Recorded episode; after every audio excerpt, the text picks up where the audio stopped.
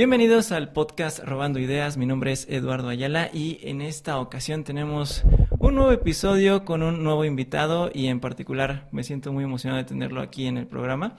Eh, él fue mi profesor durante la universidad hace ya casi cinco años que que estuve estudiando. Y Rogelio Calderón, muchas gracias por aceptar la invitación. hombre, al contrario, Eduardo, un placer de verdad volverte a ver ya desde hace tiempo y pues bueno, platicar ahorita en esta faceta, ¿no? Sí, eh, aquí en, en, este espacio en donde, como te comentaba, tratamos de encontrar como ideas que a la gente le sirvan para hacer distintos proyectos o, o tener otro tipo de de acercamiento hacia lo que están haciendo, ¿no? Vamos a platicar sobre muchas de las cosas que haces. Eh, eres autor, eres profesor, eres consultor.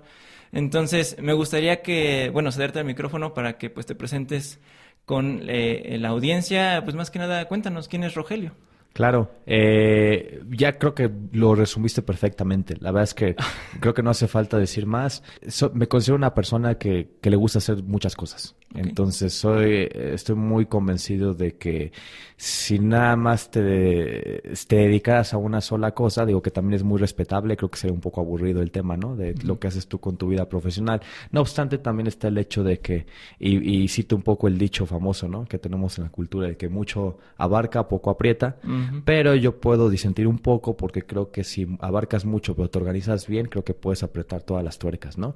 Entonces, bien lo comentaste, la verdad es que eh, he estado prácticamente en la parte de consultoría desde hace unos Estamos hablando unos cuatro años más o menos. Previamente a eso estuve trabajando en la parte corporativa, específicamente en, fútbol como tal. Eh, lo llegamos a comentar, estuve trabajando con Club Universidad. Hoy en día todavía tengo relación con el club, estamos haciendo algunas cosas por fuera, pero pues bueno, eso es como parte, parte extra de lo que comúnmente hago, ¿no? Como consultor, pues he estado desempeñándome como consultor de nuevos negocios, que creo que es hoy en día una, un área en la que mucha gente ya puede estar especializándose porque está requiriendo mucho en el mercado laboral. Entonces, me ha gustado, fíjate que me ha gustado y en la parte profesional creo que es el camino que yo ya he elegido y que creo que voy a seguir haciéndolo durante muchos años hasta que me retire, ¿no? En la parte profesional. En la parte que ya como hemos comentado previamente que me apasiona y me gusta, pues tú lo comentaste como autor. No me considero como tal un escritor como los grandes porque no me gusta comparar. Definitivamente lo hago por porque me gusta, por hobby, por pasatiempo, pero sí le dedico tiempo y realmente lo disfruto mucho, ¿no? Eh, comentábamos fuera del, del micrófono que, que esa parte de creación, de, de, de, marcas, creación de, de, historias fantásticas, lo que me llama mucho la atención. ¿Por qué? Porque lo relaciono directamente con los hobbies que a mí, que a mí me gustan, ¿no? Y lo decíamos, ¿no? Me gustan los videojuegos. Soy un, un viejo de 32 años, pero me siguen gustando los videojuegos, me gustan mucho los juguetes, los cómics. Y esa es la parte en la que yo me inmiscuyo mucho para poder crear este tipo de historias, ¿no? Que están ahí corriendo en mi mente y pues bueno, es parte de lo que yo hago hoy en día fuera de la parte profesional. Ok, súper, pues sí, como dices, son, son demasiadas cosas y, y vamos, que quiero hablar de todas ellas, ¿no? Tengo, tengo muchas preguntas. Eh, vamos a empezar, ¿qué te parece con la cuestión de la consultoría deportiva? Seguro, seguro. Entonces, eh, vamos a hablar un poco sobre cómo es este, o cómo fue este camino en, en donde, como dices, empezaste en la parte corporativa y luego comenzaste a, a irte un poco más por la cuestión más privada, más independiente. Sí. ¿Cómo fue esa evolución? ¿En qué momento dijiste, sabes qué, creo que puedo hacer algo por mi cuenta? Me gusta esto. Creo que eh, uno de los pilares fundamentales son, eh, es la proactividad. Eh, y también va muy de la mano con las relaciones públicas. Yo siempre lo comento y también lo doy como recomendación a mis alumnos, no sé si lo recuerdas, pero yo decía, y lo sigo, lo sigo manteniendo, ¿no? El hecho de que tú seas brillante en la escuela vale mucho. Pero si tú tienes contactos y te manejas eh, eh, de la manera que tú puedas generar más relaciones, conoces mucha más gente, creo que tienes las puertas abiertas para hacer lo que tú quieras hacer. Eh, de una parte de corporativo, como preguntabas, que estuve trabajando en el club profesional de fútbol, ahí conocí mucha gente. Y ahí es cuando me di cuenta que dije, ok, conozco mucha gente y creo que esto me puede servir para mi futuro profesional. Conociendo a esta gente, puedo incluso quizá fuera del club trabajar con ellos, ¿no? En algún proyecto que pudiera surgir y demás. Entonces, es ahí yo cuando me di cuenta que realmente el poder de relacionarse con las personas es muy grande. Y eso lo puedes aprovechar para bien, ¿no? Yo siempre comento, o sea, está muy bien Facebook y todo, pero hay otras herramientas que puedes utilizar en, hoy en día en la, en la, era de las redes sociales que te pueden servir mucho a nivel profesional. Y una de ellas es este, tratar de conocer gente de tu mismo de tu mismo alcance, ¿no? Del, tanto del sector en el que trabajas o incluso otro tipo de sectores que también te puedan abrir puertas a otro tipo de proyectos. Sí, algo que, creo que comparto contigo esta cuestión de las relaciones. Digo, eh, en tu caso, por lo que comentas, fue más en la cuestión corporativa, ¿no? Mientras estabas trabajando, generaste este círculo, ¿no? Sí. Nos lo comentan mucho en la universidad, ¿no? Desde que estamos estudiando, vayamos conociendo, haciendo las relaciones, como becarios, etcétera. Y redes sociales, bueno, LinkedIn, todo este tipo de cosas. O sea, es, impresionante. Yo, igual me han llegado ofertas o, personas que he conocido a través de ese medio y digo, uy, ¿En qué momento, no? Sí, es relevante. Es, es muy, muy importante. Me comentabas que trabajabas en UNICEF. Yo no sabía que UNICEF tenía un área de, consultoría. Sí, bueno, estuve trabajando hasta hace poquitito en, el área de nuevos negocios, que es lo que comentaba al principio, que es el área que yo me estaba focalizando como profesional. Es prácticamente... Eh, eh, hacer estrategias para poder generar nuevos aliados, ¿no? Eh, ese es como que, el, el, en resumen general, estuve trabajando ahí. la verdad es que fue una experiencia muy padre porque es otro tipo de, de sector que es ONG, pero al final y al cabo me dio oportunidad de poder conocer a gente de otro tipo de sectores. Te puedo decir, eh, desde gente del sector bancario hasta gente del sector restaurantero, hotelero, pasando por e-commerce, etcétera. Y esa, esa, es una de las cosas que me gusta. Me gusta conocer gente de todos los sectores, de todos los rubros profesionales, desde gente que trabaja en legal, gente que trabaja en ingeniería, gente que trabaja en digital, gente que trabaja en administración. Creo que eso uno también lo nutre a uno como profesional. ¿Por qué? Porque tú vas aprendiendo de ellos. ¿no? La verdad es que uno no es todólogo, pero sí puede aprender de todos. Y eso creo que es algo, eh, si uno lo sabe usar bien y si uno lo sabe aprovechar, creo que eso puede abrir muchas oportunidades. Sí, claro, usar tu red. Em, es, eh, Sabes que yo estudié creación y desarrollo de empresas. Sí, claro, emprendedor, 100%. Ajá. así todólogo, de hecho, 100%. eh, ¿Cuál es, bueno, evidentemente tú tienes muchísima más experiencia que yo, ¿cuál es en, en tu opinión la, los mejores consejos que le podrías dar a un recién egresado que esté pensando en voy a emprender o voy a trabajar? Yo creo que el primer punto es no desesperarse. Y segundo punto, tener conciencia de que esto no va a salir de la noche a la mañana, ¿no? El ser emprendedor incluso requiere mucho más trabajo que una persona normal que va a un trabajo en cierto horario, se va a su casa y va a descansar. ¿Por qué? Porque el emprendedor tiene que, aparte de cubrir las horas de trabajo que amerita el negocio, tiene que preocuparse de otro tipo de cosas como, no sé, pongamos un ejemplo, nómina o pago de impuestos o, cualquier otro tipo de, de, actividad que, que involucre el que la empresa esté a flote, ¿no? Entonces, el primer consejo es eh, paciencia. Segundo consejo es que no se asusten. Y tercer consejo es que eh, estén abiertos a que van a tener errores. Digo, todos tenemos errores y eso creo que es parte de la madurez, ¿no? Con la experiencia te llega la madurez. Eh, el, el, hecho de tener experiencia es porque te equivocaste alguna vez y ya sabes qué es lo que puedes hacer y lo que no tienes que hacer, por ejemplo. Entonces es un proceso, ¿no? No, no es de la noche a la mañana y creo que hay muchos ejemplos en el mundo de muchos emprendedores que se han dado topes y trancazos y que solamente nosotros llegamos a ver el éxito cuando publican algo en redes sociales que sale bien o, o cuando los vemos viajando a algún lugar, a un congreso de negocios o se formalizando una alianza, eso está muy padre, pero pues ellos también tuvieron que padecer, ¿no? Para llegar a ese punto. Entonces, eh, no hay que compararse tampoco. Eso hace mucho la gente, ¿no? Compararse con, es que, no sé, y en cualquier rubro, ¿no? O sea, es que él hace lo mismo que yo y ahorita lo veo ahí, sí, pero realmente uno no sabe cuál es la situación real de esa persona. ¿No? Entonces, el compararse creo que ese es un mal hábito y pues bueno, yo creo que son esos puntos, ¿no? No desesperarse, estar abierto a la frustración totalmente, aprender a ser tolerante y no compararse, porque cada quien lleva su ritmo y cada quien tiene su propia bitácora de tiempo. Sí, cada quien va corriendo su propia carrera. Sí, seguro. O sea, no pasa nada. O sea, tú puedes ser emprendedor ahorita a los 22, te va muy bien, eres millonario. Digo, hay casos y te puede llegar el éxito a los 50 también. O sea, realmente. Y no es una carrera contra las otras personas, es una carrera contigo, ¿no? De lo que estás haciendo te convenza de lo que. para seguir trabajándolo. Claro, y no medir tampoco muchas veces el éxito con el dinero que estás Totalmente. Eh, no lo es todo. Sí ayuda, definitivamente, pero no lo es todo. Sí, claro. Y en tu propio camino, eh, me, comentabas que te encanta esto del desarrollo de marcas, videojuegos, etcétera. Lo primero que yo conocí de ti, corrígeme si me equivoco, fue Futbolitos. Sí, sí, sí. Y de ahí fuiste evolucionando. Cuéntanos un poco cómo, cómo fue eso. Eso fue eh, también como una iniciativa propia de crear una marca para niños que tuviera que ver con personajes fantásticos.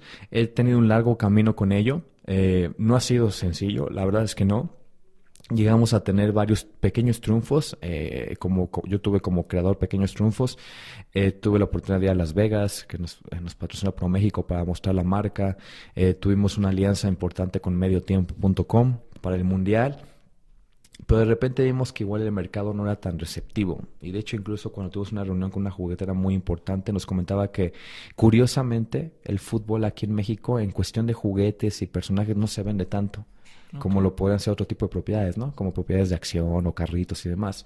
Y ya empiezas a entender que dices, bueno, tú crees mucho en el proyecto y, tú tienes la percepción de que puede triunfar porque a ti te gusta, pero eso no necesariamente le gusta al mercado.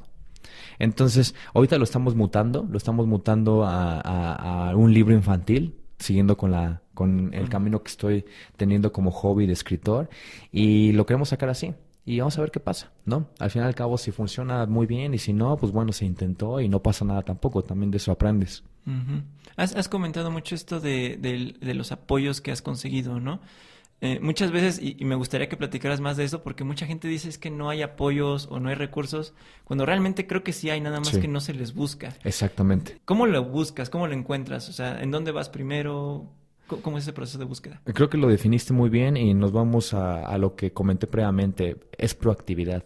O sea, si tú quieres buscar algo, pues métete y búscalo.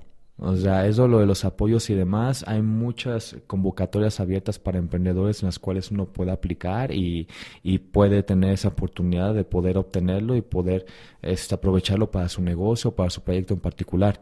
El cómo lo busco, digo, tampoco es que eh, sea eh, la caja de Pandora, ¿no? Que estamos buscando abrir.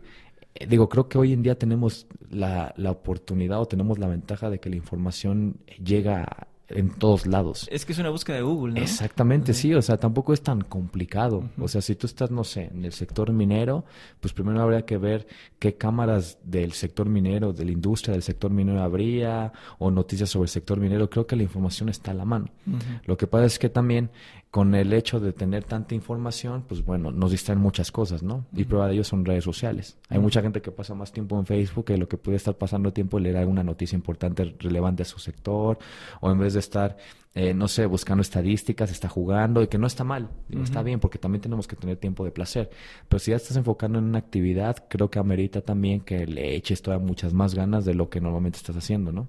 Entonces, pues es cuestión de buscar, o sea, y ser proactivo. Eso también se da con los patrocinios deportivos, que en su momento lo comentábamos en clase y se sigue haciendo, ¿no? Hay que ser proactivo, ya no te va a caer de la mano, del cielo, ¿no? Sí. Actualmente, eh, ¿qué es lo que eh, hace tu empresa realmente?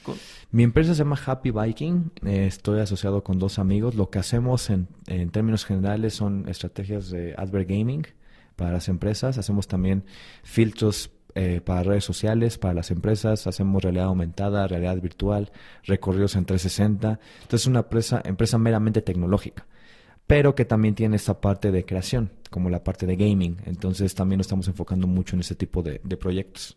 Ok, súper. ¿Cómo, ¿Cómo, vas consiguiendo a la gente? Eso es algo que me preguntan mucho. Eh, tengo esta idea, pero no sé cómo hacerla, ¿no? O bueno, yo no soy el programador o yo no soy el diseñador del videojuego, ¿no? ¿Cómo, hago una empresa de videojuegos si a mí me gustan los videojuegos, pero no tengo idea de todo eso, ¿no? ¿Cómo voy consiguiendo a la gente? ¿Cómo fue ese proceso en, tu caso? Búsqueda y ser proactivo. Es la clave. Lo comentamos al principio. Uno no sabe todo, ¿no? Yo, yo siempre digo que... Eh, soy inteligente, pero la gente que me rodea es mucho más inteligente. Y creo que ahí radica la, eh, la clave, ¿no? Rodéate de gente más inteligente que tú. Rodéate de gente que sepa, como dicen, zapatero a sus zapatos. Y creo que tú lo podrás saber más por el tipo de sector. Pero a mí, vamos, a mí me encanta la creación de marcas y todo. Si yo sé que no sé ilustrar, no sé diseñar y demás, pero sé que tengo la habilidad, no sé, de hacer la creación del personaje y puedo saber, tener unas ideas de cómo puede quedar, pues definitivamente tengo que buscar a alguien que lo sepa hacer. ¿no? Y en esa, en esa búsqueda tengo que filtrar, ¿no? Entonces, hay muchos sitios, por ejemplo, que donde muchos artistas ponen portafolios digitales en espera de que alguien les hable para poder hacer un proyecto en conjunto. Entonces, yo creo que todo se basa en la proactividad, ¿no? Esa proactividad que tú, debes de tener para buscar a la persona indicada con la cual trabajar. Obviamente vienen otros filtros, qué tan confiable es, qué tan profesional y demás. Tú eres tu propio departamento de recursos humanos para tus propios proyectos, ¿no? Porque igual eh, hay muchos diseñadores, pero tú realmente quién ves que pudiera ser el que pudiera quedar ad hoc a tu proyecto. Es tu propia decisión. ¿no? Y también es eh, vale mucho el hecho de que tú puedas convencer a esa persona para que pueda trabajar contigo. Ahí está otra clave. Persuádelo. O sea, si tú estás enamorado de tu propio proyecto, definitivamente hace mucho más sencillo poder enamorar a la persona para que trabaje contigo. Ese es un hecho. Sí, se hace clic más rápido, ¿no? Totalmente de acuerdo. Sí, de, hecho. Porque si tú estás dudando de tu proyecto y no sabes y todo, pues la otra persona igual sí puede acceder, pero quizá lo vaya a hacer nada más como que es parte de un trabajo normal que me salió y demás. Pero si tú enamoras a la persona, todavía comprometes mucho más a la gente. Es como una estrategia de RH que hacen las grandes empresas. Tu kit de bienvenida, tus oficinas que les muestras, las amenidades que tienen, ¿no? Aparte de estar trabajando ahí, etcétera, etcétera hay que replicarlo a nivel personal, ¿no? Como emprendedores. Sí, claro. Y ir enamorando poco a poco. Así es. Y ahora sí vamos con la parte creativa. Esta cuestión de, de, creación literaria, de escritor, esta faceta tuya.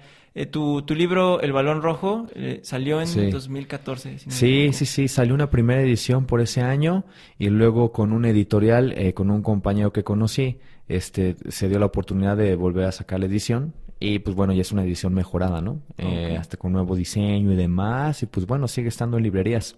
me parece que en Gato Blanco. Está en Gato Blanco, que es la editorial, que es la página online, pero también está en librerías físicas como El Péndulo y El Sótano. Ok. Entonces ahí lo pueden encontrar.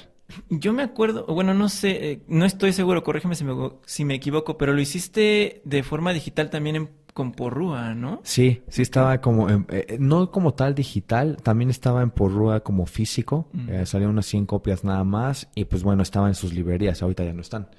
Pero ahorita con esta nueva editorial también el, el producto como tal del libro es físico. O sea, actualmente todavía no está en digital. Todavía no está en digital. A los que nos están escuchando, sí, de veras, búsquenlo. Balón Rojo es una historia de fútbol que, que realmente creo que es muy, muy valiosa. Es, es muy histórica. Yo la, yo la comencé a leer y dije, ah, caray, empezamos por China, luego vamos a Alemania. Sí, sí, sí. Entonces, eh, está, está muy entretenida. ¿Sabes yo cómo la leía? Yo la leía antes de dormir. Ah, sí. No sé, no sé cómo. ¿Te quedabas dormido luego? no, su función? no, no, no. Me refiero a que me relajaba. O sea, e, era una cuestión más de. Mm, o sea, todo el, todo el estrés del día y digo, a ver, vamos a leer esto. Dos, tres capítulos y decía, ah, ok, como que me, calmaba. Y, O sea, no es que me aburriera, pero sí ya era un estado más como de después de todos estos estímulos que ven en en ¿no? Claro. Como que esta, esta cuestión de ir imaginando, fantaseando y también ir aprendiendo poco a poco claro. de la historia del fútbol, me, gustó bastante. Ah, mira, qué bueno. Sí, como lo comentas, la verdad es que da gusto escuchar tus comentarios favorables. Es una historia eh, para cualquiera que le guste el deporte, ¿no? y no solamente tiene esa característica que es fantástica, definitivamente, sino que también tiene elementos históricos reales, o sea, que, que sí pasaron. Eh, entonces, esa era la parte, ¿no? tenía yo ya mucho, hace mucho tiempo la espinita de escribir algo, atreverme a escribir algo, lo hice y pues bueno, ahí está. ¿Qué fue lo más difícil? De escribirlo, empezar y tener la disciplina de darle el seguimiento para continuar. Porque al final al cabo, pues bueno, eh, eh, yo no soy escritor, o sea, lo, yo, me, yo siempre me digo, bueno, soy creador de historias, ¿no? Escritor, pues los grandes, ¿no? Pero, y si me dicen, ok, pues si eres escritor porque escribes, ok, está de impresor de banca, ¿no? de los que entran los últimos cinco minutos para ver que le den chance y a ver si anota un gol y demás. Pero, eh, vamos, yo creo que la autodisciplina, que aplica a cualquier otro tipo de proyecto, ¿eh? O sea, tienes que tener disciplina y el tiempo de dedicación y también sacrificar ciertas cosas para poder continuar con lo que estás haciendo. ¿Escribías diario? A veces cuando podía. Lo que pasa es que cuando lo escribí estaba en la maestría, entonces a veces no había tiempo porque también tenía actividades que hacer para mi maestría, ¿no? Pero fuera de ahí sí esa era la idea. Y a veces pues te tienes que salir tantito y despejar porque luego es complicado, ¿no? Sí. Eh, eh, dicen que los escritores son solitarios y la, desventaja es que sí es bonito también ser estar solo, pero pues eh, también hace falta salir. A mí me gusta mucho el deporte, entonces pues vamos a ir a jugar fútbol, vamos a jugar fútbol, ¿no? Etcétera. Entonces te distraes también, ¿no? Algún videojuego o incluso algún otro libro, una película, claro, pero pues bueno, yo creo que la clave es la autodisciplina y, y mentalizarte en que tienes que acabar algo que ya empezaste. A veces pensamos que es trabajo duro todo el tiempo, pero no, o sea, para ser productivo es tienes que comer bien, tienes que salir, tienes que tener ocio, tienes que, o sea, hacer ejercicio. Claro, ejercitarte. si no te complementas con todo eso, pues tu trabajo tampoco va a ser de tanta calidad. Sí, de acuerdo, totalmente. Quemar. Y, y, y en esta cuestión de la educación, también eres profesor. Y, sí. y bueno, yo tuve la experiencia de, de ser tu alumno y, y la verdad es que fue una clase muy extraña, voy a explicar por qué. Porque recuerdo que fue la primera clase en donde tuve dos profesores en la misma materia. Sí, eh, se manejaba esa modalidad en ese tiempo, ajá. Así es. Y, y sí, de pronto era, era muy chistoso porque una parte de la clase era con este profesor, ¿cómo se llama? John, ajá. John, ajá. Y luego ibas tú, ¿no? Sí. Y, y me acuerdo que era muy, muy curioso porque como que John era más de los, de los temas como más teóricos, y luego llegabas tú y era como una clase un poquito más práctica y con otros datos. Sí. Entonces, creo que se complementaba muy bien en la clase para los distintos estilos de aprendizaje, ¿no? Como que unos tenían un poquito más de estructura y luego otros sí como que necesitan más dinamismo, etcétera. Ahorita actualmente, ¿cómo, ¿cómo ha evolucionado tu forma de enseñar, tu forma de ver la educación como profesor? Primero tendría que decir que, o sea, yo admiro mucho a los, a, los profesores que de carrera que han dedicado su vida a la docencia porque no es fácil, no es fácil lidiar con, con, grupos jóvenes, ¿no? Yo tuve la ventaja en este sentido de que estuve aplicando la docencia, pero ya en chicos ya más eh, centrados en lo que querían hacer, ¿no? En este caso tú eh, y las estas últimas generaciones que he tenido en la universidad pues son chicos que son de último semestre, que saben pues ya más o menos lo que quieren, que están más enfocados a acabar sus estudios y dar ese brinco profesional que tanto anhelan, ¿no? Que ya uno siempre se quiere graduar y ya quiere entrar a la vida laboral, pero después se arrepienten y dicen, no, preferiría tener mis vacaciones escolares a lo que tengo aquí actualmente en corporativo. Pero yo, eh, vamos, tenía esa espinita de dar clase porque quería como que regresar lo que me dio tanto la universidad, ¿no? En el sentido de relación docente-alumno. Yo creo que hoy en día eh, la educación es lo más importante, eh, en, el sentido académico. Digo, porque la primera educación importante es la que viene de casa, ¿no? Esa es la primordial. Si no está bien cimentada esa, difícilmente va a tener una buena, eh, una buena relación con su educación escolar, ¿no? Eso va a ser muy complicado. Pero el tema que comentabas, este, más que como tal docente de carrera, lo que yo tratado de plasmar y que aún hoy en día trato de plasmar, aparte de la experiencia, es el, el, tema de cómo relaciono la parte teórica con la parte real de lo que se van a enfrentar en un futuro no lejano. Y no lejano me refiero a un semestre entrante o incluso al término de ese semestre que estoy dando la clase, ¿no? Eh, yo trato de, de mostrarles el, el cómo funciona la, eh, la, vida real laboral allá afuera, ¿no? Y los consejos que yo doy normalmente es la proactividad y es el tema de seguir aprendiendo. Porque realmente cuando tú sales de la universidad, pues estás, estás en, en cero. O sea, en el sentido de que tienes que seguir constantemente preparando, ¿no? Sí, La universidad es un paso nada más, pero lo que viene es, y no es de asustar ni nada, al contrario, es lo que es la vida real, es seguirte preparando y hay cosas que no vas a entender cuando entres en un trabajo, pero que tú, si tú eres proactivo y tienes esas ganas de estar superándote, al final y al cabo lo vas a, lo vas a lograr, ¿no? Esa es la idea. Entonces, yo como docente, a mí lo que me gusta es ser muy, muy directo en lo que van a, a llegar a encontrar allá afuera, ¿no? En lo que es la verdad.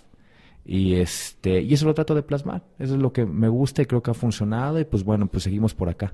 Ah, así con este tipo de, de actividades. Seguirá siendo docente un buen rato todavía. Sí, vamos a ver. Digo, también luego siento que hay ciclos. Digo, ahorita estoy muy contento. Creo que he tenido muchas experiencias porque también, como comentaba, me gusta aprender de los alumnos. Porque es otro tipo de generación, otro tipo de, de, de percepción y otro tipo de paradigma que tienen sobre el mundo, tanto laboral como de otro tipo de cosas, ¿no?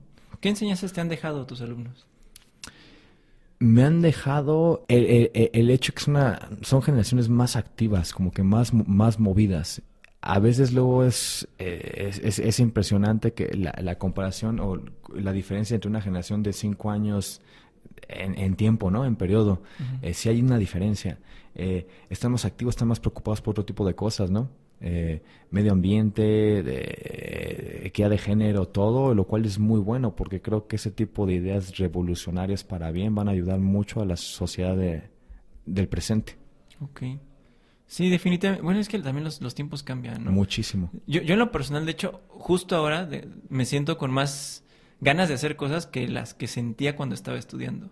Sí. Entonces es, es, es curioso. sí, de acuerdo. A veces dice, chin, si hubiese en la universidad que tenía más tiempo hubiera hecho más cosas. Bueno, luego me llega a pasar a mí, pero es que eh, también tu madurez es diferente, ¿no? Es muy, muy diferente. O sea, si tú te comparas con el Eduardo hace cinco años que se graduó, no, pues sí. Es una persona diferente y es un lustro. O sea, realmente no es tanto, pero en madurez es muchísimo. Entonces, creo que esos son esos temas que eh, he llegado yo a comprender, ¿no? Ok, vale, pues unas últimas preguntas antes de despedirnos.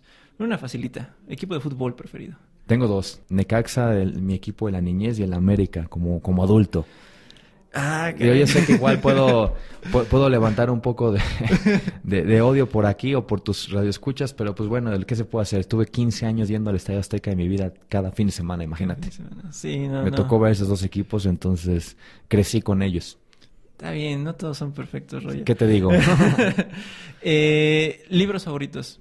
Libro favorito, me encantó y siempre me dejó marcado el de la historiadora de Elizabeth Kostova. Ok. Eh, de hecho, tiene años que lo leí, es prácticamente como una Biblia que tiene que ver con Drácula, que Drácula pues no, no murió, supuestamente evolucionó, entonces él, está, aprendiendo de las guerras mundiales y demás y quiere ver cómo lo puede aplicar, ¿no? Yo no te contaré en dado caso que lo quieras leer. Y otro que a mí me encanta, que es un clásico, es el de La Vuelta al Mundo en 80 días de Verne. Ah, me encanta. Creo que ahí me basé un poco en cómo la estructura de la historia, obviamente sin equipararme con él, con el escritor, pero era como que ese el hecho de que en esos tiempos, la época victoriana, cómo podías viajar en globo a diferentes tierras exóticas, creo que eso a mí me marcó mucho. Ok, súper, sí, es un excelente libro. Y Julio Verne, o sea, fue un visionario. Sí, sí, sí, exactamente. ¿Peores consejos que has escuchado o, en su caso, que hayas dado? Eh, yo creo que no hay peores consejos, creo que todo, de todo aprendes, ¿no? La verdad es que que tú digas que, que yo te diga un consejo que recibí que haya sido de los peores, pues no, la verdad es que afortunadamente... Eh, he recibido buenas, eh, eh, buenas recomendaciones, quizás lo pongo así, y quizá otras no tanto, pero al fin y al cabo de esas también aprendes. Entonces, así que yo diga peor y que me haya marcado, la verdad es que no. Creo que es parte de un todo, aprendizaje. No lo veo ni en un claro oscuro, ¿no? Ni muy bueno ni muy malo, sino como una parte media en la que yo decidí también si seguirlo o no seguirlo. Y punto. Y aprendí de ello. Ok, súper. Y finalmente, mejores ideas que hayas puesto en práctica mejores ideas, lo que comento. O sea, proactividad. A mí me gusta mucho, y lo comentamos fuera del aire, ¿no? Este, los videojuegos. Y hay un videojuego que es un eh, Assassin's Creed, si no lo saben quién es, tus escuchas, pero es muy famoso. Eh, está en ambientado en la época de, del periodo helenístico, imagínate, entonces él es un mercenario, entonces él va a, para cualquier trabajo y lo busca y demás, y de ahí a cambio recibe un pago, ¿no? O recibe un beneficio. Entonces, yo creo que eh, el hecho de ser proactivo te puede abrir muchísimo las puertas, muchísimo. Y también el hecho de que no te amedrentes tampoco, ¿no? O sea, al final eh, entras al ruedo y sí tienes cierta preparación, igual no vas a saber todo, pero pues el chiste es hacerlo. Si no lo haces, pues tampoco vas a saber si iba a funcionar o no iba a funcionar, ¿no? Claro. Roger, ¿algún lugar donde te podamos encontrar, redes sociales, página? No soy tanto de que me sigan y todo, vamos, al final tengo mi página que se llama rogecalderón.com. No recuerdo si es .com.mx o .com, creo que es .com, es ahí donde pongo mis cuentos y, las próximas noticias de lo que voy a estar lanzando como escritor. Pero también pongo la página de, de nuestra empresa que es happyviking.games para que la chequen y si requieren algo, pues estamos a la orden. Claro que sí, pues los vamos a poner toda esa descripción.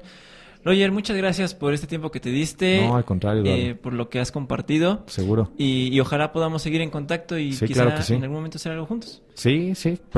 Yo encantado. Me encanta trabajar con gente de diversas, diferentes sectores, diferentes carreras. Creo que eso nutre mucho y hace más divertida la vida.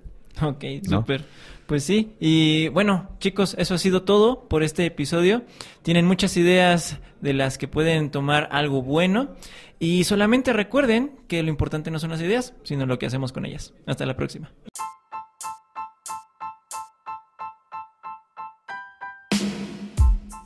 Eso fue todo por esta ocasión. Recuerden que pueden visitar mi página www.eduayala.info para obtener más información de los episodios del podcast y dejar sus comentarios en la red social de su preferencia. Estoy en Instagram y LinkedIn.